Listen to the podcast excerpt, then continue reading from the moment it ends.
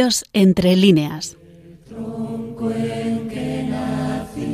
Un programa dirigido por Paloma Fanconi.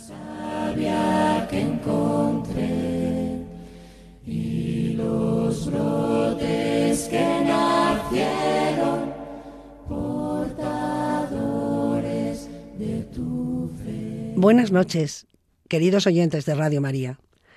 Tras nuestro último programa que se emitió el segundo día de este recién nacido 2024 y que tuvo tintes navideños, como no podía ser de otra manera, con el gran Luis de Góngora, ni más ni menos, nos desplazamos hoy de nuevo al siglo XX, concretamente al periodo de posguerra, con un autor significativo y muy activo culturalmente, José García Nieto. En ese periodo de posguerra, la poesía española bascula entre dos grandes revistas, Garcilaso y Espadaña. La primera, como un frente de clasicismo formalista acusado a veces de evasivo, y la segunda, en una poesía de compromiso que abocaría a lo social. En esa señalada tendencia de clasicismo formalista generalmente se sitúa a nuestro autor de hoy. Nacido en Oviedo en julio de 1914, en 1916 la familia se trasladó a Covaleda, Soria.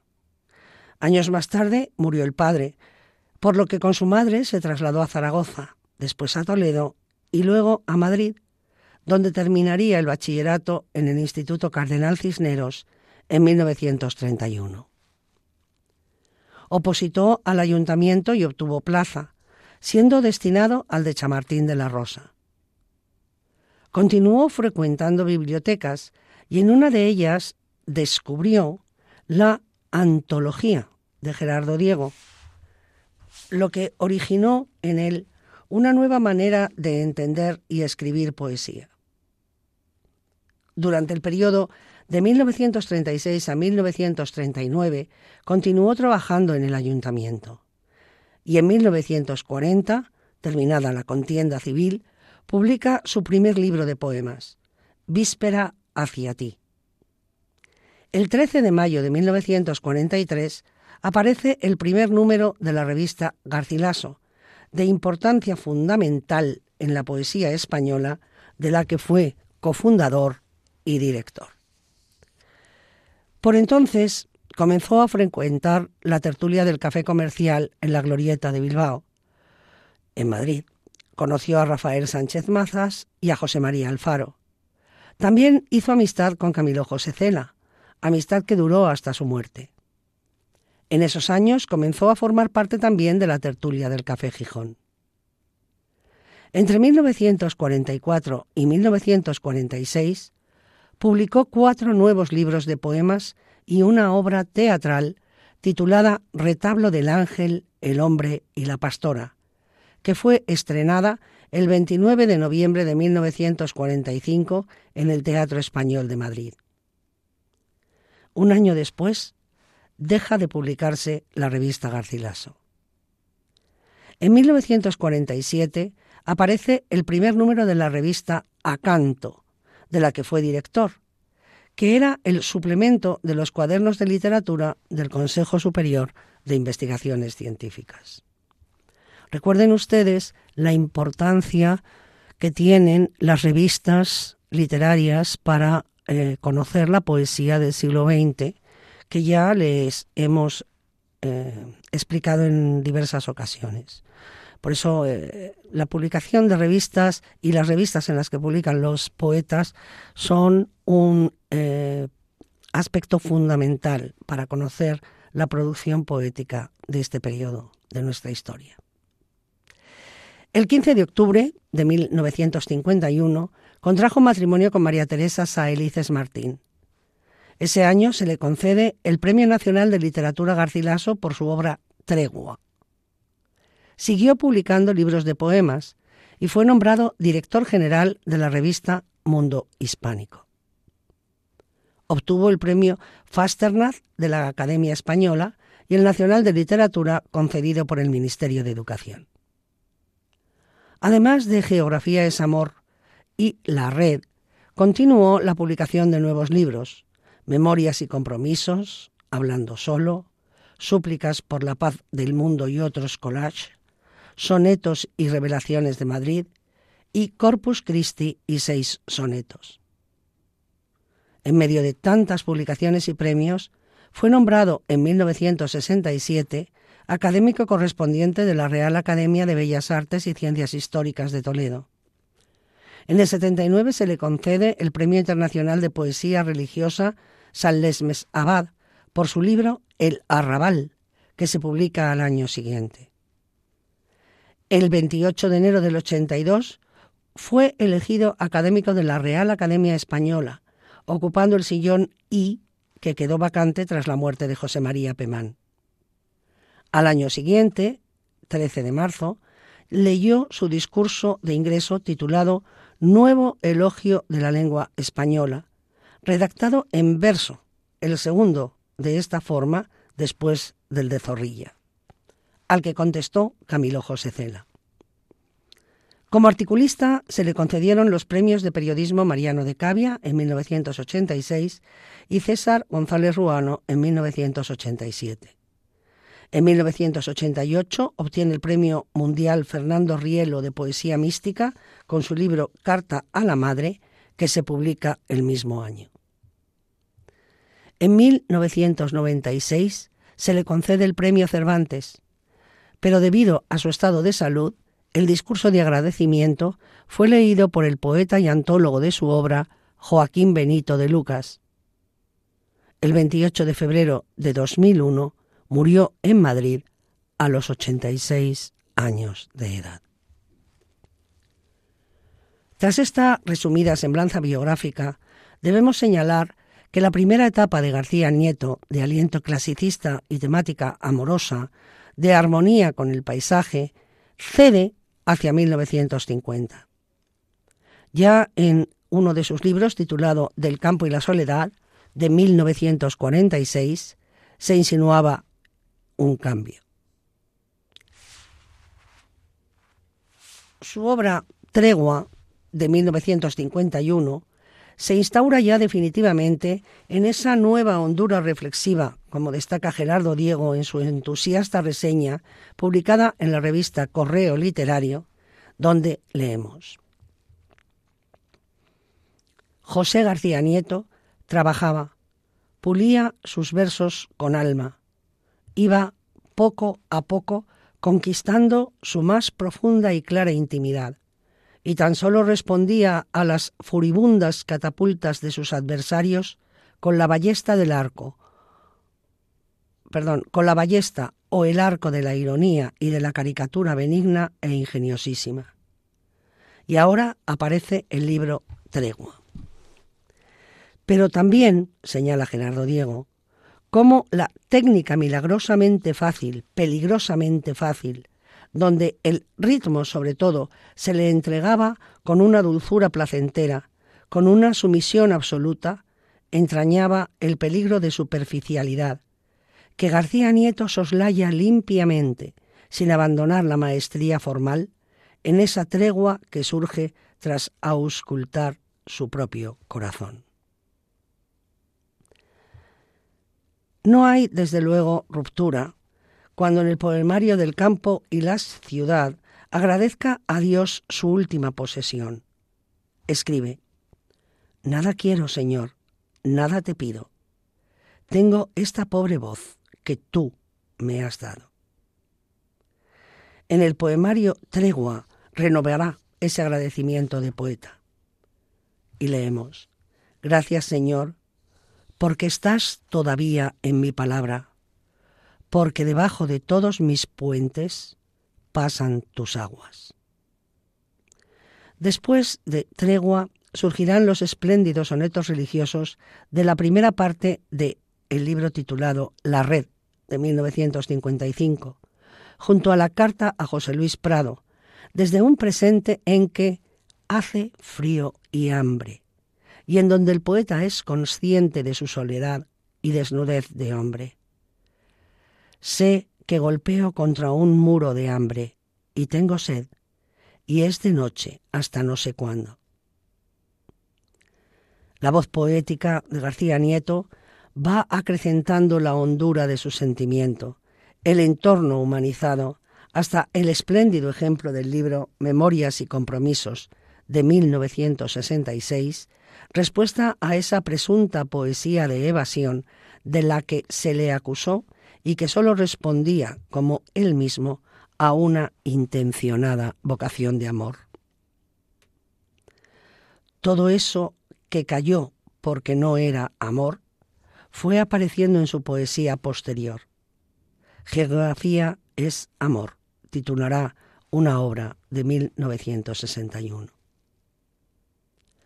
El poeta sigue un camino transido de duda, de posible oscuridad, pero no de tiniebla, porque siempre está iluminado por una luz que se vislumbra a través de una rendija todavía, que es el título de un poema inserto en su obra Taller de Arte Menor de 1971. La claridad y la armonía, a través de un mundo de objetos amados, van iluminando la ruta del existir de García Nieto hasta esa hora undécima, título de un poema que forma parte de la obra Los tres poemas mayores, también de 1971, que ante el silencio de Dios puede sonar en la nada. El poeta, ciego y sordo, anda, tropieza vacilante por la plaza vacía, llamando a un Dios que se esconde dentro de su amor a las cosas. Pero en el misterio y la búsqueda subsiste aquella claridad entrevista por una rendija todavía que se transmuta en esperanza es decir, de eh, esos primeros años en los que se adhiere a la llamada poesía de evasión, ¿no? Que, que, no trata temas profundos, que están representados quizá por su colaboración, bueno, por su intensísima participación, mejor dicho, en la revista Garcilaso, García Nieto después va eh, exponiendo en su creación poética una obra más eh, honda, más sincera, más preocupada por los problemas humanos, donde sus inquietudes religiosas efectivamente pues afloran.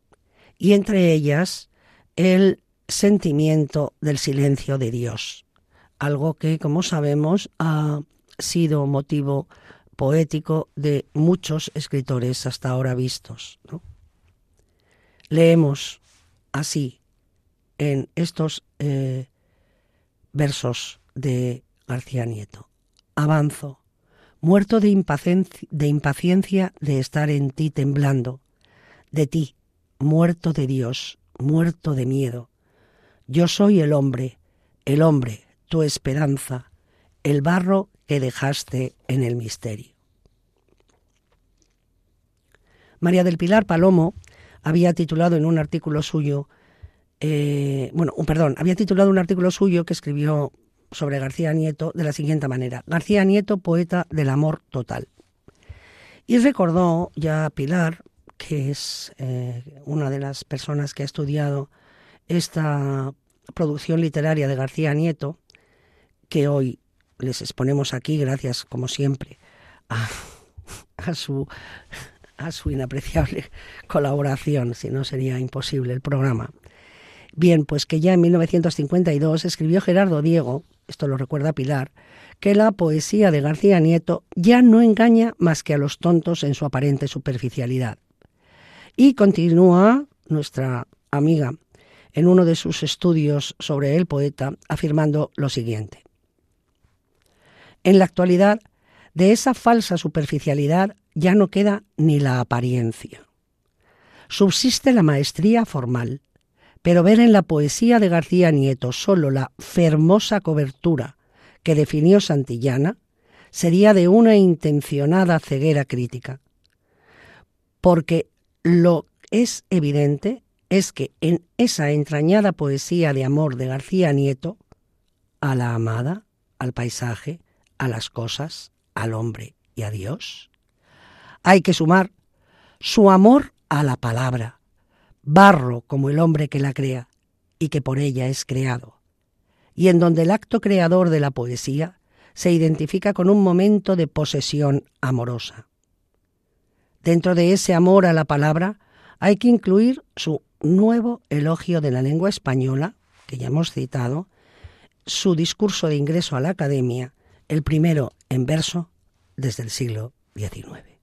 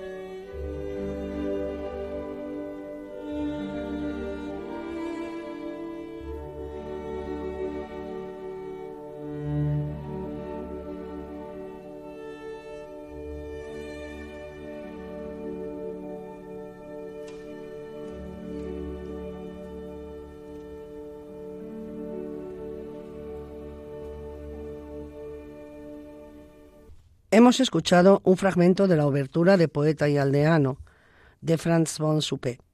Están ustedes sintonizando Radio María, el programa Dios entre líneas, en que hoy estamos abordando la figura de José García Nieto. Les habla Paloma Fanconi. De la amplísima obra de García Nieto, nosotros en este programa vamos a centrarnos en tres títulos concretos.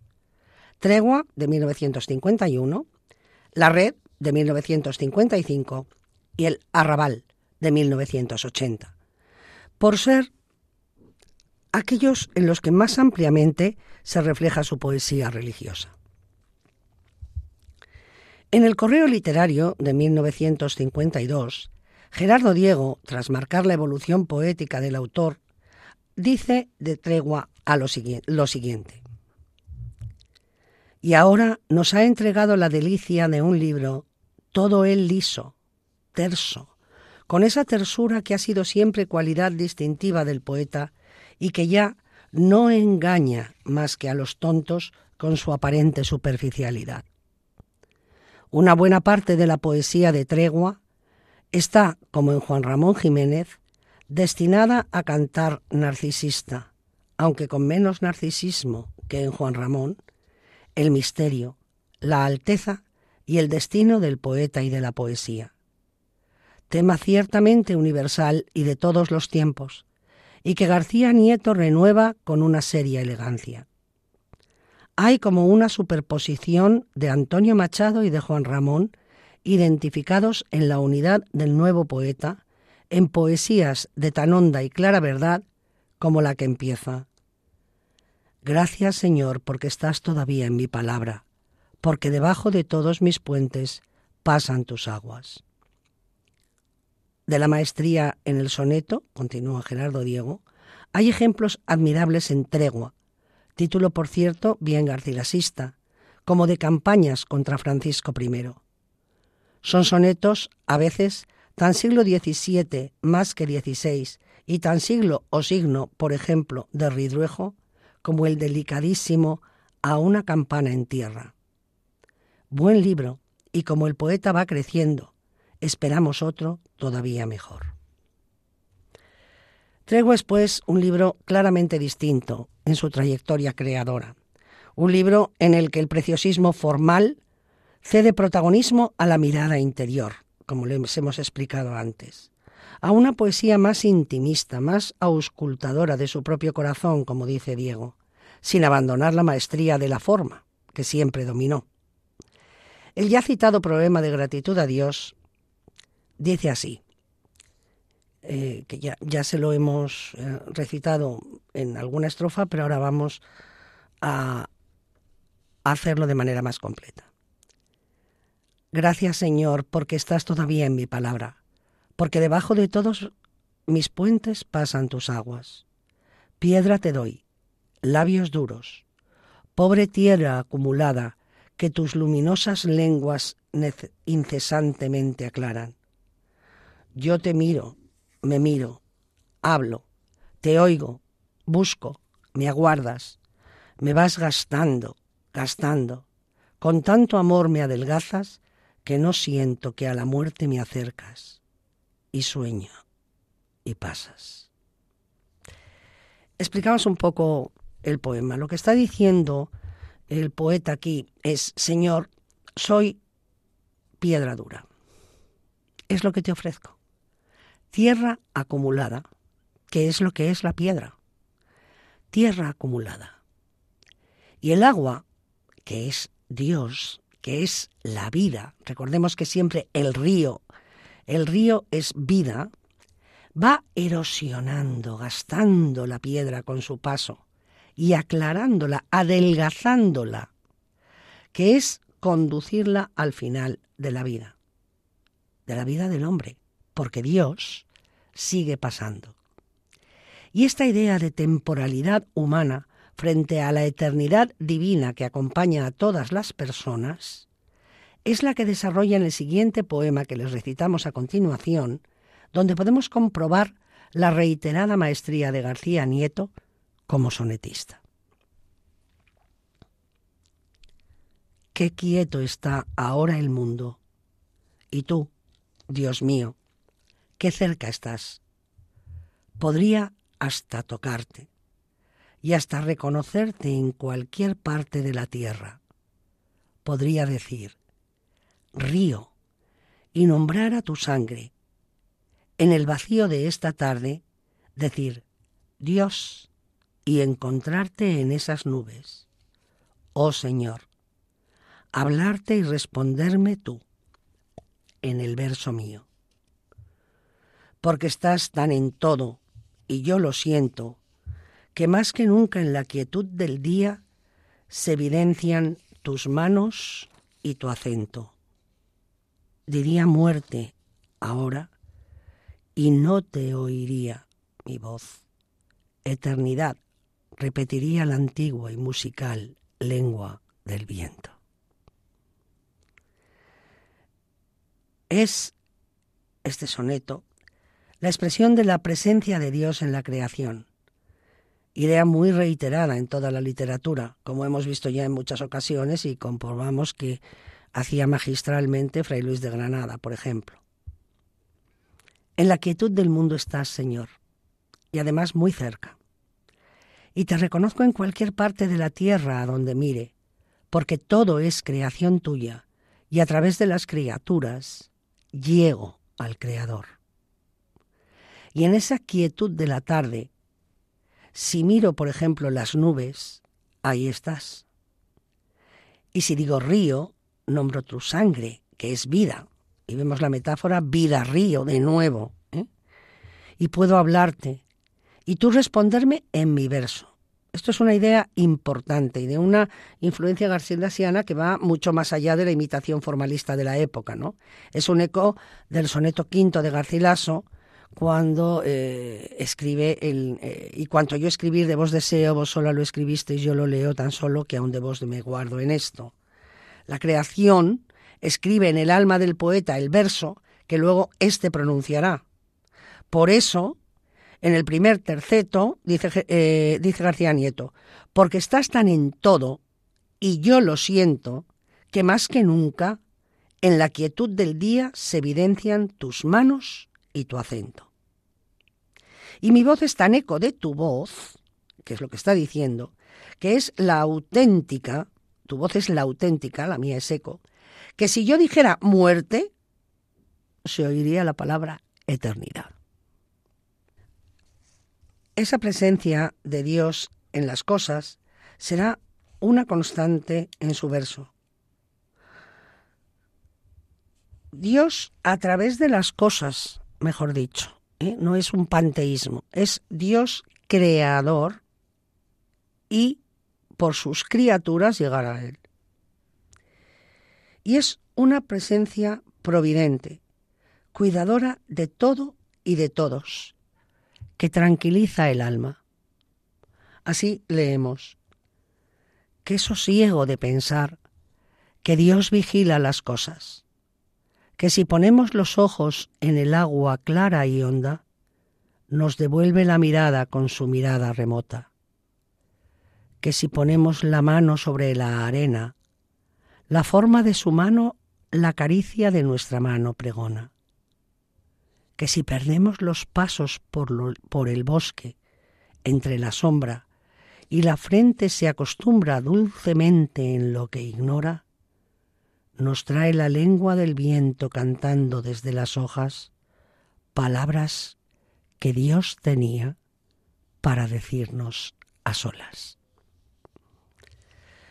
Cuatro años después de tregua aparece La Red, un libro cargado de contenido religioso, en el cual, en palabras de Joaquín Benito de, Luta, de Lucas, el tema de Dios llena de desasosiego por un lado y de serenidad por otro los sonetos que lo forman. No pensemos en una poesía mística, aunque la referencia a los poetas místicos sea frecuente en su obra. García Nieto siente la presencia de Dios como un hecho cotidiano de su experiencia de hombre. Por ello, en cada evocación que hace de la infancia, en cada contemplación que lleva a cabo del paisaje, en cada emoción que recupera de la existencia, la sombra de Dios quedará proyectada sobre el poema. Y digo sombra, continúa Benito de Lucas, porque el poeta solo tiene la certeza clara de su existencia a través de la misma vida. Esta actitud le diferencia del tratamiento que otros poetas del presente siglo hacen del mismo tema, Unamuno, José Luis Hidalgo o Blas de Otero. La búsqueda de Dios, o por mejor decir, la búsqueda de su presencia, se realiza prácticamente a través de todos los seres animados e inanimados de la creación. Este sentimiento religioso se descubre no solo en los poemas que expresamente tratan del tema, sino en toda consideración que hace sobre la realidad del mundo, tanto si esa realidad pertenece al mundo del espíritu, intuiciones, evocaciones, recuerdos, como si corresponde al de los seres inanimados que contempla, objetos, paisajes, ciudades, etc. Hasta aquí las palabras de Benito de Lucas. Y Gerardo Diego, de este libro, La Red, escribe lo siguiente. Es el mejor libro del poeta, el que nos ofrece ya su corazón maduro de sombra y de ciencia poética. ¿Y qué es la red para el poeta? No ciertamente el símbolo de la paciencia, de la maldita faena de ir arrojando a la arena muertos los peces del mar, como cantó en el poema de los dos modos de conciencia Antonio Machado, sino un símbolo religioso. Es la faena, no maldita, sino supervisada por Dios, a que el poeta, obstinado y derrotado, siempre se entrega. Tú en el centro, Señor de las batallas, yo, gladiador inerme entre las mallas y el agua fugitiva, el verso mío. Pero también arriba la otra red, continúa Gerardo Diego, la de Dios, que aprieta y pesca siempre y contra la que no hay salida, porque nos estrecha en prisión al mismo tiempo que sentimos entre el enrejado prohibitivo la más hermosa libertad. La poesía de José García Nieto, siempre perfecta y armoniosa, continúa Gerardo Diego, ha venido poco a poco ahondando en el pozo de su noria, buceando en el mar, esquivando y calculando redes y sondas, y ahora se nos da en plenitud. Qué hermoso libro este, tan sustancial y tan preciso de la red.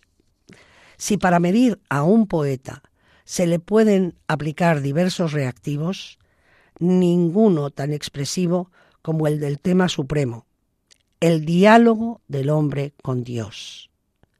Cuánta falsa retórica y dudosa fe, y más dudosa sinceridad de imprecación, tiniebla y desespero, en la poesía contemporánea que se atreve a enfrentarse con Dios. Pero no es esta ocasión de desenmascarar, sino de celebrar la noble verdad de una poesía que, como en el símbolo de la red, se siente libre y cautiva a la par, transida de emoción divina y humana, respetuosa y atrevida, hasta la congoja y el grito filial. Así leemos, Noche fuera y en mí, dame ya el día. Tu mano y no esta roca enorme y fría, tu orilla y no la cárcel de estas redes. Toda una parte del libro está presidida por la presencia de Dios, y el poeta halla nuevos y sorprendentes modos de allegársele y de dar forma plástica a su sed, como en el soneto La partida. En estos sonetos religiosos, tiernísimos y de profunda tersura, García Nieto muestra del grado increíble de maestría que ha llegado en el dominio de la más ilustre forma. Y leemos en el soneto La partida, que es una partida de, de cartas, ¿no? Contigo mano a mano, y no retiro la postura, Señor. Jugamos fuerte. Empeñada partida en que la muerte será baza final. Apuesto. Miro. Tus cartas y me ganas siempre. Tiro las mías. Das de nuevo. Quiero hacerte trampas y no es posible. Clara suerte tienes, contrario en el que tanto admiro. Pierdo mucho, Señor, y apenas queda tiempo para el desquite. Haz tú que pueda igualar todavía, si mi parte no basta ya por pobre y mal jugada, si de tanto caudal no queda nada, ámame más, Señor, para ganarte. Es decir, solo puedo ganar a Dios en la partida si Él se deja llevar por su misericordia. Y esa misericordia la implora, como un perro con su amo, en el soneto titulado El diálogo, en que la oración es el collar del fidelísimo Lebrel. Y leemos. Con tus palabras de rezar al cuello, cerca del suelo la cerrada frente, un perro fidelísimo y doliente soy, que busca en lo oscuro tu destello.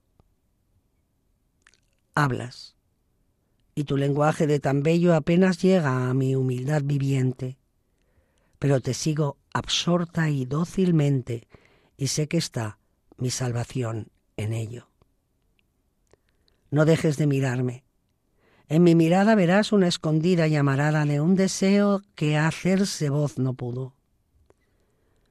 Llámame como quieras, que, por graves que suenen las palabras, tú bien sabes que, aun temblando a tu voz, sumiso acudo. Todo el soneto es una oración, como habrán podido comprobar. Tú me hablas y yo no te entiendo de tan bello como es tu lenguaje. En realidad, Señor, no te comprendo, pero te sigo y mi mirada busca tu destello en la oscuridad. Pero sé que si te sigo, si sigo tu palabra, aunque no la entienda, me salvaré. Y lo que te suplico es que no dejes de mirarme, que me cuides, que me llames, que aunque tiemble ante tu voz, Señor, acudiré siempre a ti, sumisamente, como un perro desvalido. Esta intimidad con Dios la comunica el poeta a los hombres y les acerca a Él a través de su palabra. Es su misión, su vocación, que expresa en un bellísimo poema titulado El oficiante, con el que cerramos la parte dedicada al libro La Red. Y dice así. Eres Señor y estás y así te vivo cuando tu nombre hasta mi verso llega. Entonces soy la tierra que se anega y tiemblo bajo el agua que recibo. Como una miel que tercamente libo, rebrilla tu palabra entre mi ciega de palabras. Ya sé, la cárcel ciega de mi mano no es digna del cautivo. Pero yo te convoco y tú desciendes. Toco la luz y el corazón me enciendes. Luego te entrego a los demás, Dios mío. Puente soy que a tu paso me resiento. Hambre tengo y te doy por alimento. Y abajo, con la muerte, suena el río.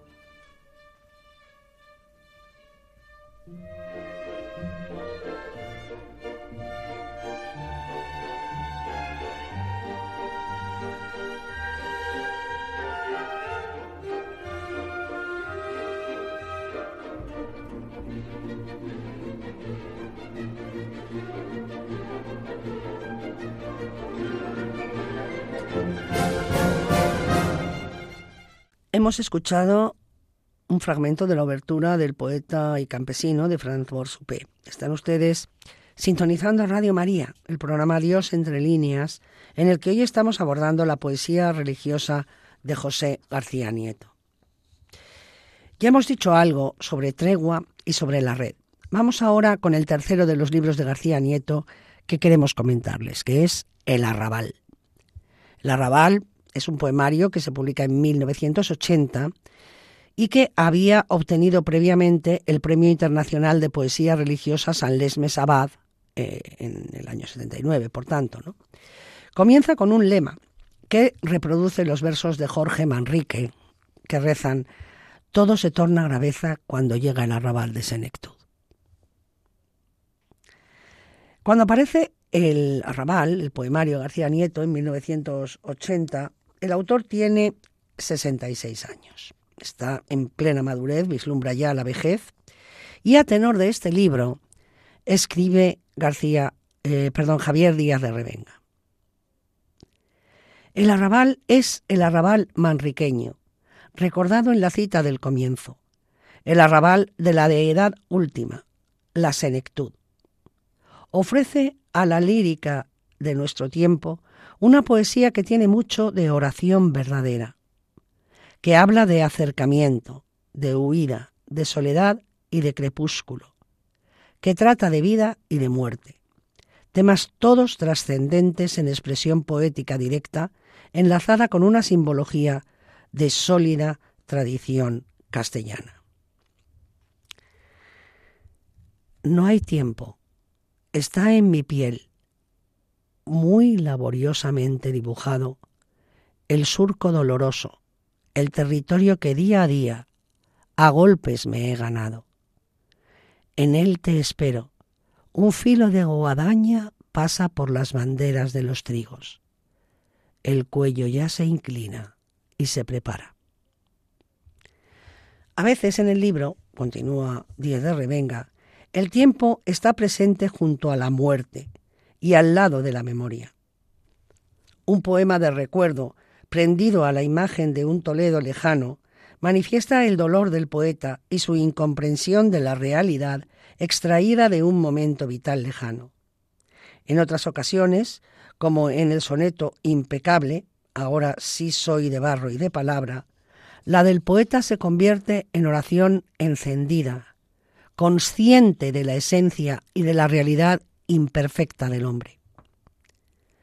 En estos versos compactos y sólidos, encerrados en la estructura de un soneto exacto, García Nieto vuelve sobre temas anteriores, ya expresados en otros libros y en otros moldes poéticos.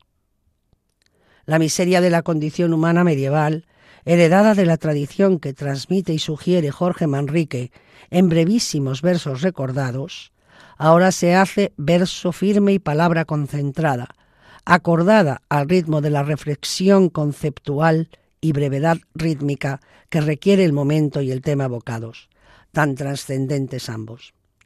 El arrabal de senectud es, en un momento clave de la vida del poeta, el espacio otoñal elegido en este libro para construir un acercamiento a Dios. Si observamos el poema que funciona como obertura del libro, continúa Díaz de Revenga, sin título, descubrimos en él el lenguaje de la oración. Sobrios en decasílabos, encajan una magna oración inicial hacia la belleza, en la que sensualidad y deseo, satisfacción ante lo creado, se ponen en relación con la facultad del poeta de creer ciegamente, o por ser más exactos, de creer sordamente, porque para nuestro poeta Dios es el silencio. Su voz no se oye, y es su obra de creación de la belleza la que muestra su grandeza y magnanimidad. La oración se ha hecho palabra serena, y el poeta desgrana sus términos en una andadura rítmica perfecta, de romance heroico, majestuosa, poblada de bellas imágenes que revelan admiración percibida a través de los sentidos. García Nieto está entonces muy próximo al mejor Lope de Vega poeta, al poeta del amor a Dios y a la sensualidad vitalista. Los sonetos de El Arrabal son todos ellos obras maestras. No se podía esperar menos, pero son sonetos alternados con otros poemas en distintas formas y metros que concentran en su estructura, siguiendo la mejor tradición de lírica religiosa del siglo de oro, un tema o motivo principal.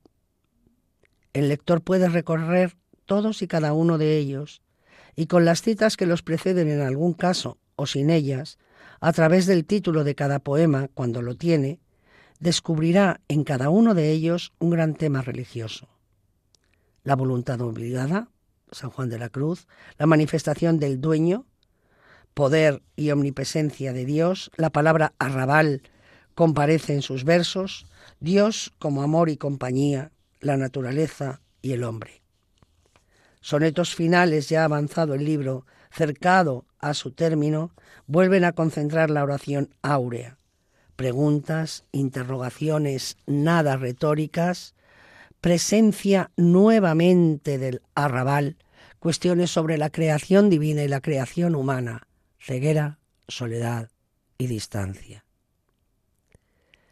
Insiste el poeta en este libro en dos espacios temporales, si es que puede decirse así, el otoño y la tarde. El otoño y la tarde con sus bellezas, pero también con su alto contenido simbólico en relación con el arrabal, naturalmente el arrabal de senectud, con su serenidad y belleza, pero naturalmente con su lección repetida y compartida de ocaso. La naturaleza cósmica se hace presente con su lección de tránsito, como se hacen presentes múltiples realidades de esa naturaleza. Luz, lluvia, arboleda y el horror de envejecer. Vuelve García Nieto en este diálogo suyo con, la omnipotente, con el omnipotente a plantearse, aunque él lo hizo muy pronto y muy joven, cuestiones de senectud. El arrabal es poesía de senectud escrita antes de tiempo. ¿Y a dónde voy? se interroga el poeta de manera nada retórica en una larga y magnífica composición central titulada Deprisa en el otoño. Para concluir, el otoño me marca con su huella, Hay clavos en las hojas cuando luce el firme firmamento con tu estrella. Palabra serena de José García Nieto, continúa Javier Díez de Revenga. Tensión expresiva y concentración temática. Supone el arrabal en su poesía.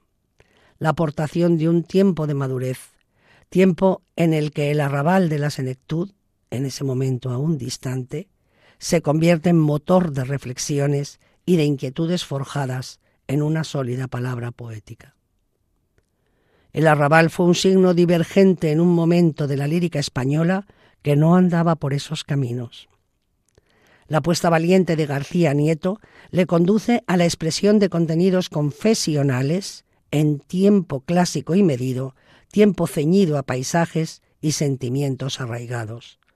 Valores tradicionales como el amor a la madre, la familia y sobre todo la reflexión religiosa personal con su punto de búsqueda y su tanto de duda, crean un libro absolutamente excepcional en el momento en el que aparece. Pero sus valores no hay que circunscribirlos exclusivamente al momento de su aparición y a la sensación de sorpresa y de apuesta que supone. Por encima de lo estrictamente temporal, permanece el libro con su lección de serena reflexión angustiada, en ocasiones desorientada, en otras indagadora las más de las veces, que pueden encontrarse muy cerca de muchos lectores en plena madurez vital. Hasta aquí las palabras de Javier Díaz de Revenga acerca del libro El Arrabal. De entre todos los poemas que tiene el poemario, hemos seleccionado los dos siguientes para leérselos. El primero es el segundo del conjunto de poemas, un soneto precedido por el verso sanjuanista Entre las azucenas olvidado. Y dice así. Olvidada entre tantas azucenas dejé mi voluntad, y tú sabías que todos los minutos de mis días cerraban sucesiones de cadenas. El forzado lloraba por sus penas, y yo creía en ti porque me herías. Tus manos se apretaban a las mías, tus mares inundaban mis arenas. Después pensé ser libre sin mirarte, volví los ojos, ciego, a cualquier parte, y en la distancia me encontré más vivo. Haz tú que el heridor vuelva a la herida, que el mar vuelva a la playa oscurecida y a tu temida cárcel el cautivo. Vemos en, el poema a ese sonetista, perfecto, ¿no? al que tantas veces hemos aludido, y, que es un rasgo en el que la crítica, es un rasgo de su, creación literaria en el que la crítica es unánime. ¿no? Así como vemos también la clarísima influencia de autores áureos, especialmente en este caso del incomparable San Juan de la Cruz, al que casi ningún poeta del siglo XX es ajeno. ¿no? El poeta prefiere ser preso de la cárcel divina a estar lejos de Dios. El número cuatro es un poema titulado Un sol del alba. Tiene dos lemas iniciales, uno de Paul Claudel, El buen sol del alba, y otro de Juan Ramón Jiménez. Todos somos hijos iguales, de la tierra madre completa. El poema comienza. He preguntado esta noche, ¿a quién? A nadie a ti, Dios mío, ¿por qué estamos todos los hombres asomados sobre el abismo de tu nombre? ¿Por qué clamamos abandonados a los signos? Nos estrechamos codo a codo, llama a llama nos extinguimos. Para decir más adelante, la tierra es una madre oscura y nosotros somos sus hijos. Esperamos en su ala enorme nuestro sueño definitivo. Un día ¿Cuándo? El sol del alba besará nuestro rostro lívido, y tú estarás al otro lado, defensor, juez y testigo. Este es el pacto o la promesa. Pero entre tanto, ciegos, vivos, te respiramos en las sombras sin tenerte, estamos contigo. Y termina. Hoy, ya más cerca de la muerte, en este arrabal, guarecido de la lluvia que cae y acerca su implacable espada de frío, te buscamos y tú te alejas. ¿Y eres tú quien huye o huimos nosotros tristes, desnortados, vacilantes, torpes, remisos? Hasta que llegue una mañana, el sol del alba será el mismo, en la que yo vea tus ojos y tú te pares en los míos.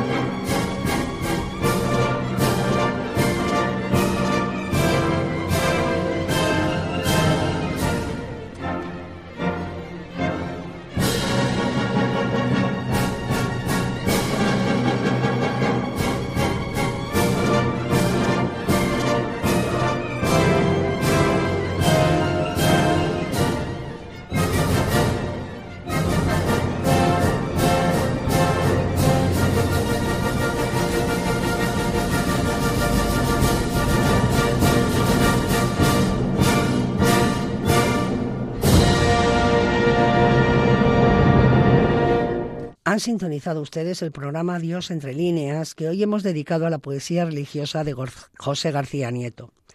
En breve tendrán ustedes a su disposición el podcast con el contenido del espacio en nuestra página web. Muchas gracias por habernos elegido para pasar este rato de la noche con nosotros. Volveremos, si Dios quiere, en cuatro semanas. No se vayan. Les dejamos con nuestros informativos. Se despide de ustedes Paloma Fanconi.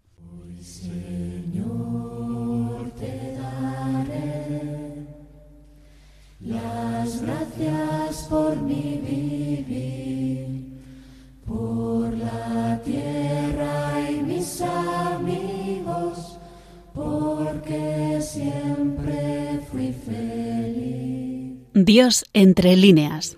tronco en que nací. Un programa dirigido por Paloma Fanconi. Sabía que